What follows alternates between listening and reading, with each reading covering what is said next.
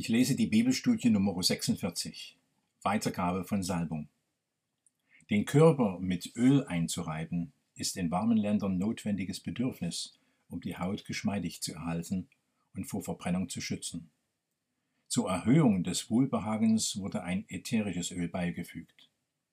Schon das reine, frisch gekältete Öl der Olive hat ein zartes Aroma und ist im Psalm 92, Vers 11 gemeint. Salben mit frischem Öl gehört zu den Lebensgenüssen, noch mehr aber das gewürzte, wohlduftende Öl, Balsamöl und köstliches Öl. In Jesaja 39, Vers 2 zu lesen. Oft sehr teuer veredelt. Salbung geschah auch als letzte Wohltat an einem Verstorbenen. In erster Linie wurde der hohe Priester 2. Mose 26,6 und 3. Mose 8, Vers 10 mit wohlriechender Salbe gesalbt und damit das Salben zur feierlichen, heiligen Handlung erhoben. Der Mensch wurde ausgezeichnet als lieblich duftend, angenehm vor Gott. Die Salbung auf Könige gab es schon vor Erwähnung in der Bibel. Biblische Könige weihte man so in besonderer Weise und stellte sie unter Gottes Hoheit, Gesalbte des Herrn. 1 Samuel 24, Vers 7. Jesaja 61, Vers 1 verbindet die Verleihung des Heiligen Geistes mit der Salbung, in diesem Fall als prophetische Schau auf Christus hin. Nun einige Beispiele von Salbung im Alten Testament. 2. Mose 28, Vers 41. Mose soll Aaron als hoher Priester und seine Söhne als Priester und spätere Nachfolger salben und ihnen die Hände füllen, das heißt bevollmächtigen, damit sie den Priesterdienst tun können analog zu Kapitel 29, Vers 7. Dazu mehrere weitere Stellen, die sich ausschließlich auf Aaron und seine Söhne beziehen. 2. Mose 29, Vers 29 und 4. Mose 3, Vers 3 Salbung als Weihe. 2. Mose 30, Vers 30 durch Salbung heiligen ist gleich Gott übergeben. 3. Mose 7, 36 Salbung gibt den Priestern Anteil am Opfer. 4. Mose 11, 16 bis 17, Mose legt von dem Geist, den ihm Gott gegeben hat, auf weitere 70 Leute als bevollmächtigte Unterstützer für Gottes Möglichkeiten.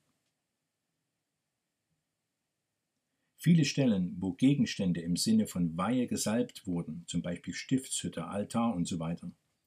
Die Weihe von Königen durch Salbung betont immer auch die Verantwortung und Autorität. 2. Chronik 22, Vers 7. Jehu wird von Gott gesalbt, um Ahabs Haus zu vernichten. Geist, Apostelgeschichte 10, Vers 38.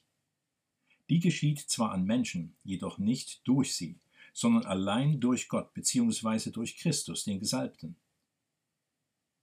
2. Korinther 1, Vers 21 und 1. Johannes 2, 20 und 27. Nach 1. Johannes 2, Vers 27 ist diese Salbung beständig und bleibt wie alles, was aus Gottes Herzen kommt. Das Wort für Gesalbter, griechisch Christos, ist eng verwandt mit Christos, mild. Es ist ein Hinweis auf das Wesen des Christus, Matthäus 11, Vers 29, aber auch ganz allgemein auf das Wesen von Salbung, sowohl der heilenden wie der kosmetischen und wohltuenden. Auch die Weihe im Alten Testament ist bis auf eine Ausnahme, 2. Chronik 22, Vers 7, mit einer weisen, milden Regierungs- und Amtsform zum Wohl der anvertrauten Menschen verbunden. Dass das von vielen gesalbten Königen missachtet wurde, ist eine andere Sache. Die von Christus an Menschen weitergegebene Salbung mit dem Heiligen Geist hat das Wesen Christi, das Wesen Gottes. Das heißt also, lieblose, brutale oder wütende Handlungsweise ist nicht das Wesen des Heiligen Geistes, so sehr das manchmal menschlich auch verständlich wäre. Beispiele von Salbung im Neuen Testament. Markus 14, Vers 8 Salbung als Wohltat. Auch noch Kapitel 16, Vers 1, Lukas 7, 38 bis 46 und Johannes 11, Vers 2.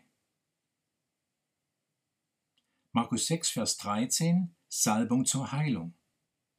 Jakobus 5, Vers 14 und Offenbarung 3, Vers 18, im Sinne von einreiben, enchio. Die übrigen Stellen sind Salbung mit dem Heiligen Geist durch Gott, Christus, zum Beispiel Hebräer 1, Vers 9, und geschehen nicht durch Menschen.